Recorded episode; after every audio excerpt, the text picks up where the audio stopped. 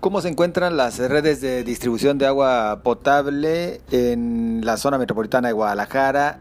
¿Qué tanto se puede conocer la condición y la calidad del agua que llega hasta su hogar? Bueno, esto y mucho más es lo que queremos platicar a continuación con el director del Sistema Intermunicipal de Agua Potable y Alcantarillado. Le agradecemos el que nos acompañe en esta ocasión por la vía telefónica el ingeniero Carlos Enrique Torres Lugo. ¿Cómo está, ingeniero? Buenas noches. José, buenas noches, gracias y a tus órdenes, te escucho. Oiga, ingeniero, bueno, en principio, pues eh, respondiendo a lo que en los últimos días ya ustedes han salido a aclarar, eh, la condición del agua, si bien turbia nos dice ¿se puede tener la certeza de que es de calidad para tenerla en el hogar? Así es, José Ángel. Mira, en estos últimos días que hemos tenido esta, este eh, pico de, en cuanto a reportes por parte de nuestros usuarios, este, lo que sí hemos eh, intentado comunicar y aclarar es que eh, el agua que sale de las tres plantas potabilizadoras que tenemos en Ciapa sale totalmente potable y cumpliendo la norma 127. Lo que ha, lo que ha sucedido es que ya en el trayecto de distribución hacia los domicilios es en donde hemos encontrado que hay zonas y puntos muy este, focales en donde llega con un color diferente, un color café, eh, chocolatoso y en algunos casos con alguna eh, arcilla o sedimento. Esto ha sucedido eh, por temas varios sobre todo, más que hacer eh, tomarlo como un pretexto, como una justificación, son factores que sí, en un contexto general, explican lo que está sucediendo. De hecho, el día de ayer, José, te comento, eh, recibí en, nuestras oficinas a, la colonia Providencia Norte y Sur. Este fue un grupo de cerca de ocho personas en donde nos manifestaban pues su inquietud y platicamos y comentamos y ratificamos en ese momento, José Ángel, este, lo que comentamos. Entre las personas que estaban ahí, decía uno de ellos, dice, ingeniero, en nuestro domicilio no tenemos el problema, el agua sigue saliendo cristalina, normal, sin embargo, el vecino de enfrente ya le llega con un color café este, diferente, turbio. Entonces esto explica que eh, desde que sale de nuestra planta este, potabilizadora, nuestras redes eh, de distribución tienen algunas de ellas, eh, José Ángel, más de 50, 60 años. Lo que explicó el señor gobernador en estos días pasados, y que es una realidad, ahora con el tema de, la situación sanitaria, que provocó que nuestros usuarios estén más tiempo en sus domicilios, este, haciendo un consumo mayor de agua potable, nos provocó a nosotros, además de un aumento en la demanda de, volumen del agua, fue que nuestro sistema eh, se veía en ciertos horarios en ciertas este, horas del día en donde se despresurizaban las líneas por el consumo y esto hacía que quedaran vacías, así como los tanques de abastecimiento. Cuando el, agua volvía a, llenar tanto tanques como la red de agua potable y al, al transportarse ya sea por bombeo o gravedad, notamos que está levantando ciertos sedimentos que por años han estado en las tuberías que al haber un, flujo constante, sin corte o sin un paro, pues no sucedía nada. El agua corría y corría y corría. Ahora, con estos eh, paros en, absoluto de ciertas zonas, eh, ha provocado que se desprendan estas eh, incrustaciones que hay o sedimentos y se transporten por la red y que terminan este, acumulándose en las partes bajas de algunas zonas de la ciudad no en todo, o sea, por ejemplo, el tema de Providencia. Providencia tiene, eh, digamos, 20 manzanas. De las 20 manzanas se presenta el problema en 5 de ellas y de las 5 de ellas no es en toda la manzana, sino en ciertos lugares puntuales. Por eso es que hemos manifestado que parte de lo que ha sucedido es el tema de la distribución. Ahora, ¿qué estamos haciendo, eh, José Ángeles? En nuestras plantas potabilizadoras se monitorea la salida del agua potable las 24 horas del día. Ahí estamos totalmente ciertos en que cumple con todos los parámetros que marca la norma, que es turbiedad, acidez, color, eh, turbiedad, entre otros muchos factores. Y sale potable. O sea, de hecho, eh, hoy tuvimos una visita bastante prolongada con el secretario de Gestión Central del Agua y, con el ingeniero Aguirre de la Comisión Estatal del Agua, recorriendo precisamente las instalaciones y eh, dando la evidencia pues de que el agua que sale de las plantas es un agua totalmente potable y para uso humano. El tema es en la distribución. Ahora, ¿qué vamos a hacer para poder resolver esto?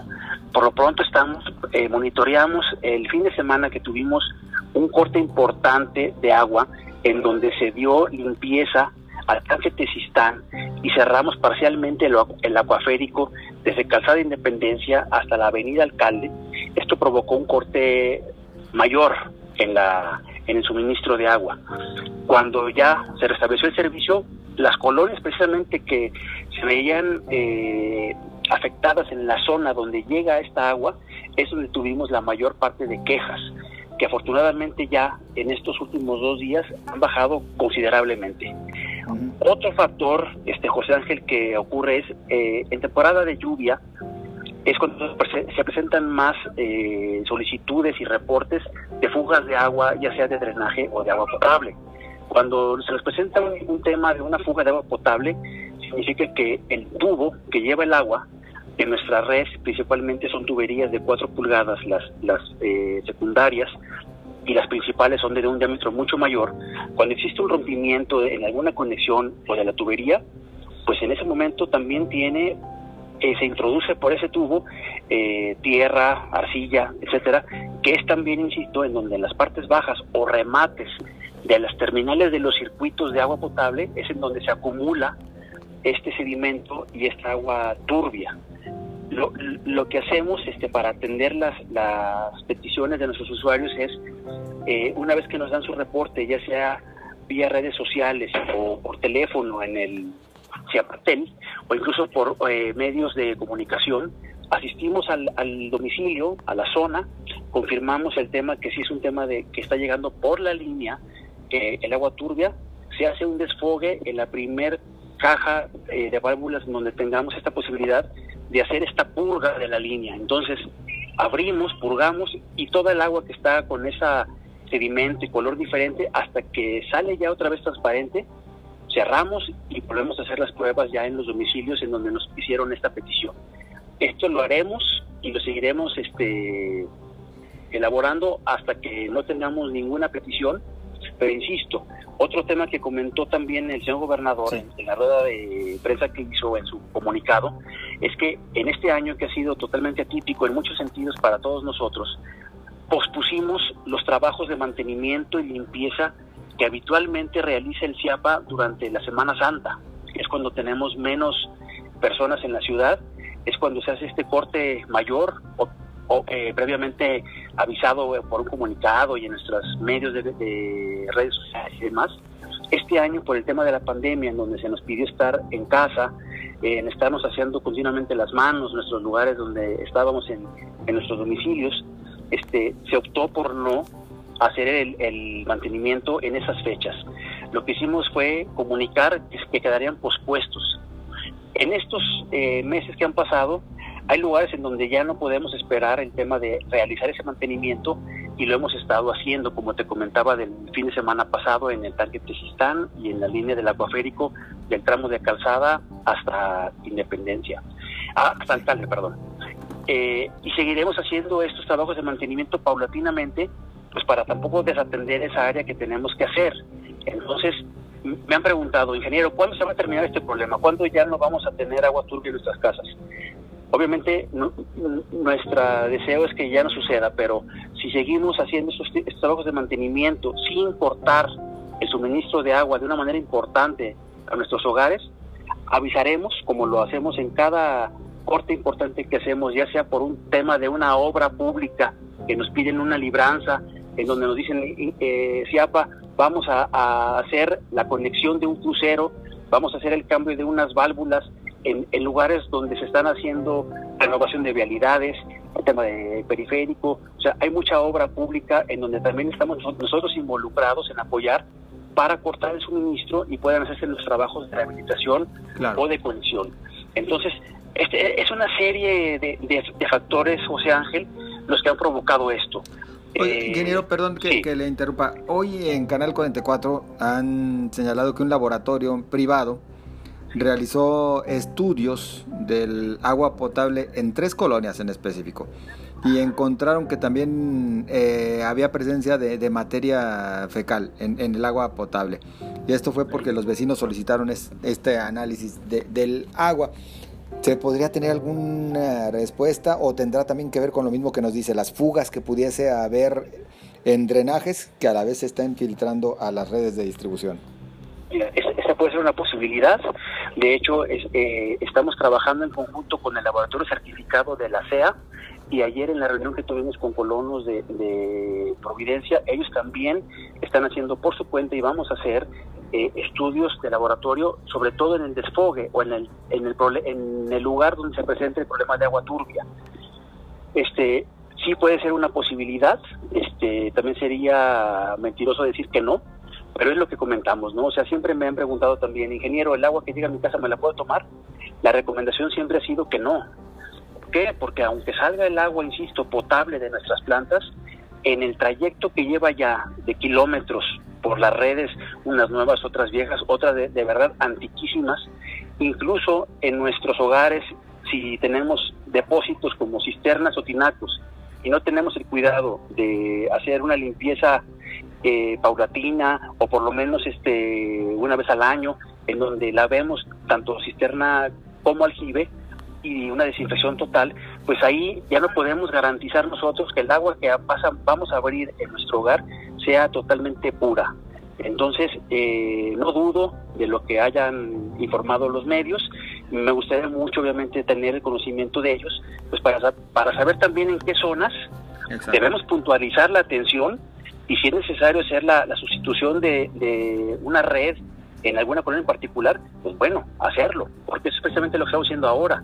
Una vez que estamos haciendo, detectando esos problemas, eh, que nuestros monitoreos han sido en los domicilios que nos han, han, pedido que vayamos a hacer algún trabajo de desfogue, nos llevamos muestras de ahí y todas han sido diferentes. Honestamente, las que nosotros hemos revisado en nuestro laboratorio, sí han salido con un tema de turbiedad, con un tema de color diferente, con algún sedimento que puede ser arcilla, arena o tierra, pero ninguna ha arrojado tema de este que sea un daño para la salud. Por eso fue también lo que comentó el señor gobernador. Obviamente, si sale el agua café, aunque nos digan que no es este dañina, pues no nos vamos a lavar los dientes, o no nos vamos a querer bañar, o no vamos a querer lavar nuestra ropa.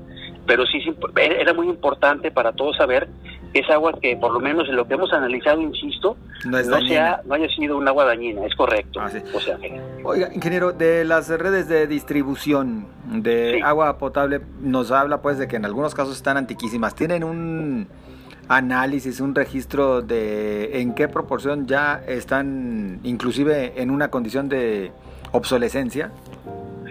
Sí, mira, te, informo, este José Ángel, eh, son millones de metros lineales de tubería. Obviamente las colonias o las zonas más antiguas, como es el primer cuadro de la ciudad, todo lo que viene siendo el sector Libertad, el sector Reforma, son digamos de las eh, colonias más antiguas de la ciudad, pues obviamente ahí tanto la red sanitaria como la red de agua potable, pues son las más antiguas que tenemos. Eh, estamos ahorita generando un nuevo censo de, las líneas que tenemos en el departamento de eh, redes de CIAPA, de, redes de potable como drenaje, para saber este, las condiciones, sobre todo para catalogarlas, así como tú comentas, por edad. Y que esto nos va a ayudar para que hagamos los monitoreos en esas zonas que ya sabemos que, que, por ende son muy antiguas y las otras en donde evidentemente nos, nos muestran o nos solicitan los, los apoyos para hacer algún un tipo de desfogue, es en donde queremos ir detectando para si, si es un tema de que al pasar el agua por esa red que ya está muy antigua, vieja, obsoleta, este, podamos hacer los cambios necesarios. ¿Hablaríamos en este momento de que más del 50% sí requeriría tal vez ya una manita de gato? Es una pregunta importante eh, en el sentido de que yo creo que sí, habrá que de todos modos seguir analizando y hacer muestreos, así como en, en, construcción hacemos este toma de algunas muestras para hacer algún tipo de análisis de resistencia de material o, o demás, creo que lo tenemos que hacer eh, también en nuestras redes y ver cuáles son propicias ya para hacer un cambio, una sustitución y obviamente donde detectemos el problema, pues no es ni siquiera pensárnosla, es hacerlo, ¿no? Claro, porque junto con ello también las fugas de agua están a la orden del día, ingeniero. Es correcto. Te digo, este, los 365 días del año tenemos reportes, pero en este temporal, o sea, cada que es el temporal de lluvias es cuando se agudizan. Sobre todo las de las fugas que tenemos en agua, en drenaje. ¿Por qué? Porque nuestros colectores, desgraciadamente, en esta temporada trabajan de manera mixta, tanto fluvial como sanitario. Y un colector, teniéndolos ya eh, con cierta eh, edad avanzada en su funcionamiento, y si le sumamos todavía el agua pluvial y hacemos que la tubería trabaje a presión cuando no debería ser así, es cuando se presentan estas rupturas de tubería y fugas y socavones en su momento, pero también de agua. Entonces, es una labor titánica este, que, se, que sabemos que la tenemos que atender, que sabíamos a lo que nos enfrentábamos y no hay más que atorarle, José Ángel. Híjole, menciona usted el tema de los socavones. Están a la orden del día, sobre todo en el oriente de la ciudad, ingeniero. Así es. Tienen que ver con lo que nos menciona usted entonces, con estas fugas y principalmente de drenaje. Es correcto, este, insisto, eh, trabajando los colectores sanitarios de manera mixta, llevando agua potable y, agua residual, este, es en donde tenemos el mayor problema. Pero este, tanto las cuadrillas del organismo de CIAPA, así como nos apoyamos con, incluso con, con empresas externas para poder darle atención puntual a cada uno de los reportes. Todos los reportes que nos hace José Ángel son este, registrados y llevados en una bitácora en donde se informa en dónde está, en qué sector, quién lo atendió, cuándo y qué día fue el término del mismo. Y es, son cientos y cientos de, reportes diarios. Claro. Oye, ingeniero Carlos Torres, ¿cómo nos encontramos en cuanto a abasto de agua? ¿No tenemos en estos momentos riesgos de desabasto que inclusive podrían llevarnos o regresarnos a lo que conocimos en su tiempo como los llamados tandeos. Es correcto.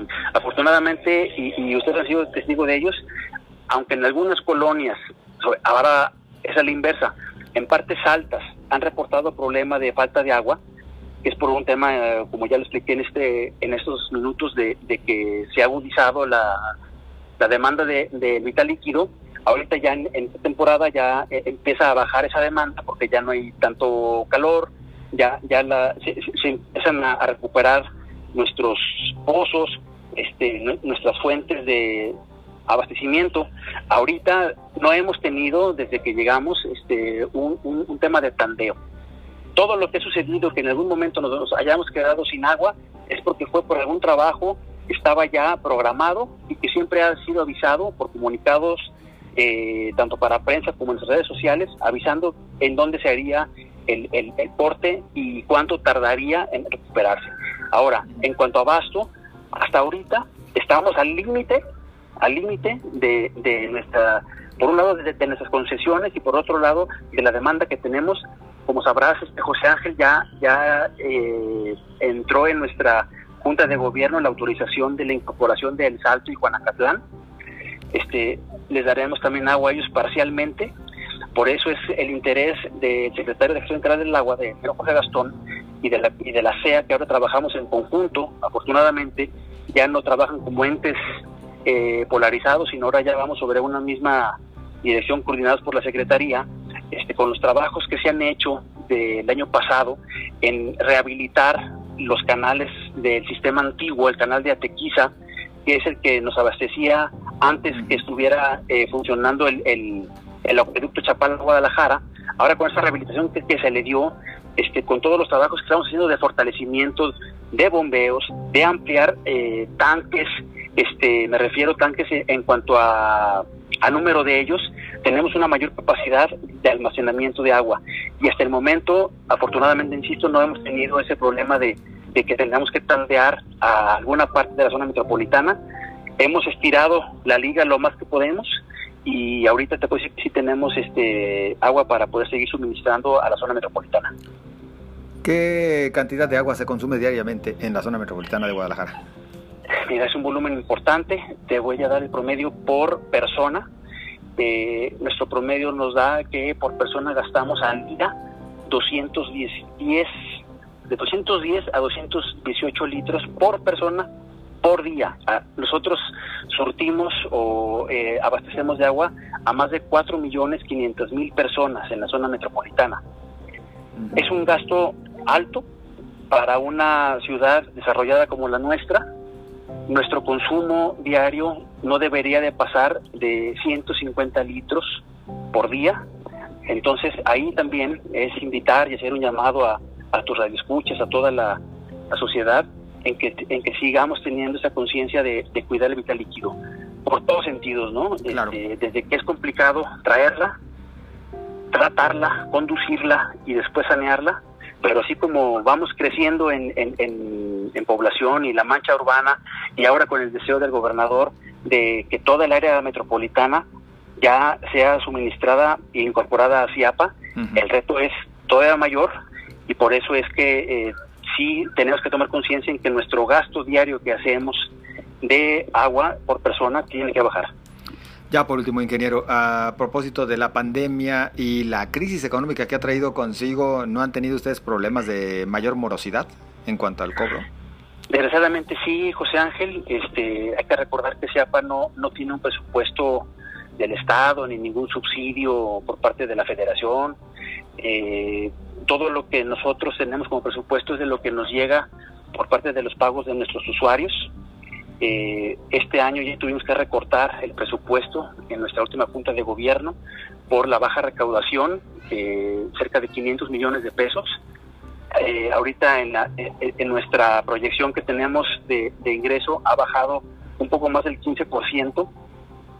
Y bueno, este el, el, llamado es también a que, a que nos apoyen en ese sentido para poder seguir mejorando todo lo que sabemos que tenemos que, que el reto que tenemos por seguir eh, ampliando nuestra capacidad, el reto que tenemos de dar un mantenimiento adecuado a todas las instalaciones, el reto que tenemos de poder renovar mucha de la infraestructura que ya está este, caduca o que ya cumplió su vida útil y que pues para todo esto desgraciadamente se convierte en un tema económico que, que pues para poder dar frente eh, necesitamos también del apoyo de la ciudadanía, ¿no? Pues eh, vaya entonces este llamado. Ingeniero Carlos Enrique Torres, luego yo le agradezco el que nos haya acompañado en esta ocasión aquí en el Heraldo Radio. José Ángel, al contrario, muchísimas gracias. Hay muchos temas que podemos seguir platicando en, en tema CIAPA. Este, en estos pocos minutos, bueno, abordamos un tema puntual, en particular, pero créeme que hay toda una serie de desafíos que tenemos que seguir atendiendo, que los tenemos con mucho gusto, obviamente, preocupados y ocupados, pero con toda la intención de que saldremos adelante en compañía de todos ustedes. Pues desafíos que si usted nos permite próximamente podremos eh, platicar también si usted tiene a bien, así que quedaríamos emplazados, ingeniero. Por supuesto, muchísimas gracias José Ángel por la atención y estoy a sus órdenes. Muy amable. Es el ingeniero Carlos Enrique Torres Lugo, director del Sistema Intermunicipal de Agua Potable y Alcantarillado. Nosotros de esta manera estamos eh, llegando al final de este espacio, como siempre agradeciendo su compañía, pero recordándole hay que seguirse cuidando, ¿eh? Esto no se acaba aún, la pandemia continúa, así que cuídese y cuide a los suyos. Pásela bien.